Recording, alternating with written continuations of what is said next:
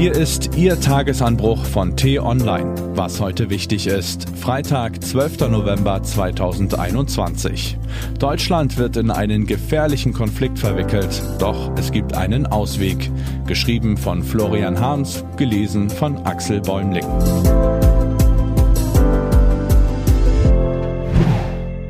Hybrider Krieg.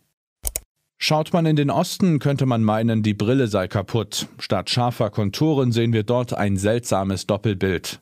Einen Winzling, der sich für einen großen Macker hält, während ihn die meisten Bewohner seines Landes am liebsten zum Teufel jagen würden.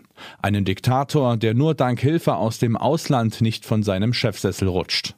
Ihm gegenüber eine mächtige Staatengemeinschaft, eine Festung des Wohlstands, das wirtschaftliche Zentrum in unserem Teil der Welt. Alexander Lukaschenko gegen die EU.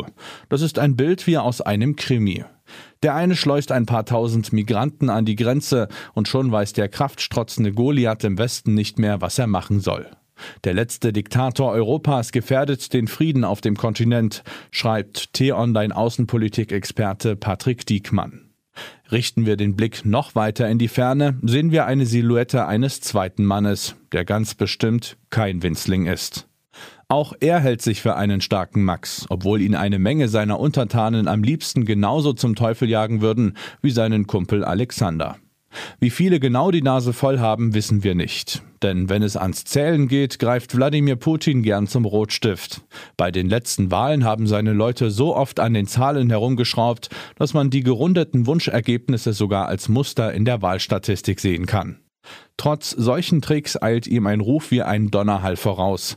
Putin, der Strippenzieher, Putin, die graue Eminenz, der Fuchs, der es so gedeichselt hat, dass kein Weg mehr an ihm vorbeiführt.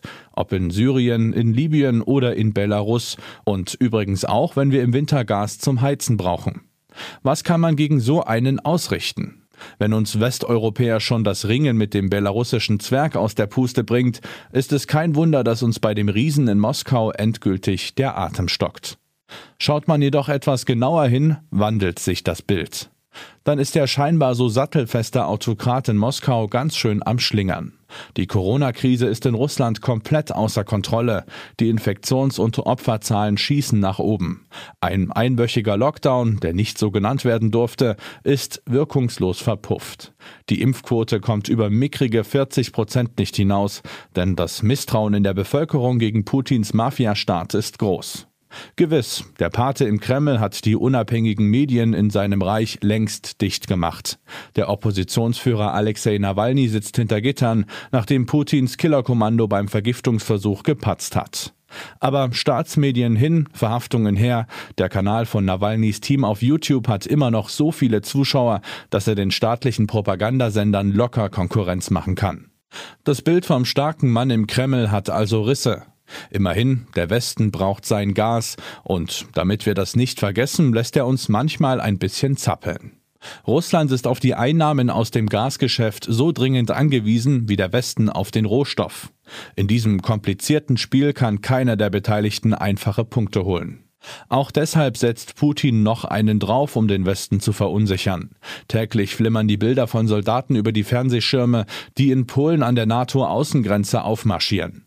Auf der anderen Seite stehen die Truppen aus Belarus, russische Jets üben im Luftraum darüber und die Opfer, überwiegend Migranten aus Kurdistan, kampieren dazwischen. Auch an der Grenze zur Ukraine sind russische Truppen in Bewegung. Putin kann auf ein kampferprobtes Militär zurückgreifen und er sendet dieses Signal inzwischen als Dauerwarnton gen Westen. Aber er weiß auch, dass der Warschauer Pakt Geschichte ist und sein Militär nicht den USA und schon gar nicht der gesamten NATO Paroli bieten kann. Er kann uns ärgern, aber er darf uns nicht zu sehr reizen.